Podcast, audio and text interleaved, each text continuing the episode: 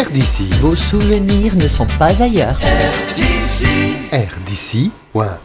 Bonjour Denis, bonjour à tous. La semaine dernière, dans ce coup de cœur accordéon sur rdc.fr, je vous avais présenté le petit frère de l'accordéon, l'accordéon diatonique, avec Marc Perron. Eh bien, aujourd'hui, je vous propose de retrouver son cousin, le bandoneon avec le maître du bandoneon, Astor Piazzolla, qui va nous interpréter Mar del Plata. Mar del Plata, c'est une ville de la province de Buenos Aires, qui est la province la plus riche et la plus peuplée d'Argentine. Environ 18 millions d'habitants, et Mar del Plata est situé à 404 km exactement. Oui, oui, j'ai fait le décompte, de Buenos Aires. Alors quelques petits mots quand même sur le bandoneon, qui est d'abord destiné à jouer du folklore d'Europe centrale. Il arrive en Argentine à la fin du 19e siècle, et puis la mode du tango envahit le monde dès 1920. C'est un instrument complémentaire dans les balles populaires. Écoutons cette belle composition retrouvée sur disque vinyle d'Astor Piazzolla, Mar del Plata, 70. Très bon week-end.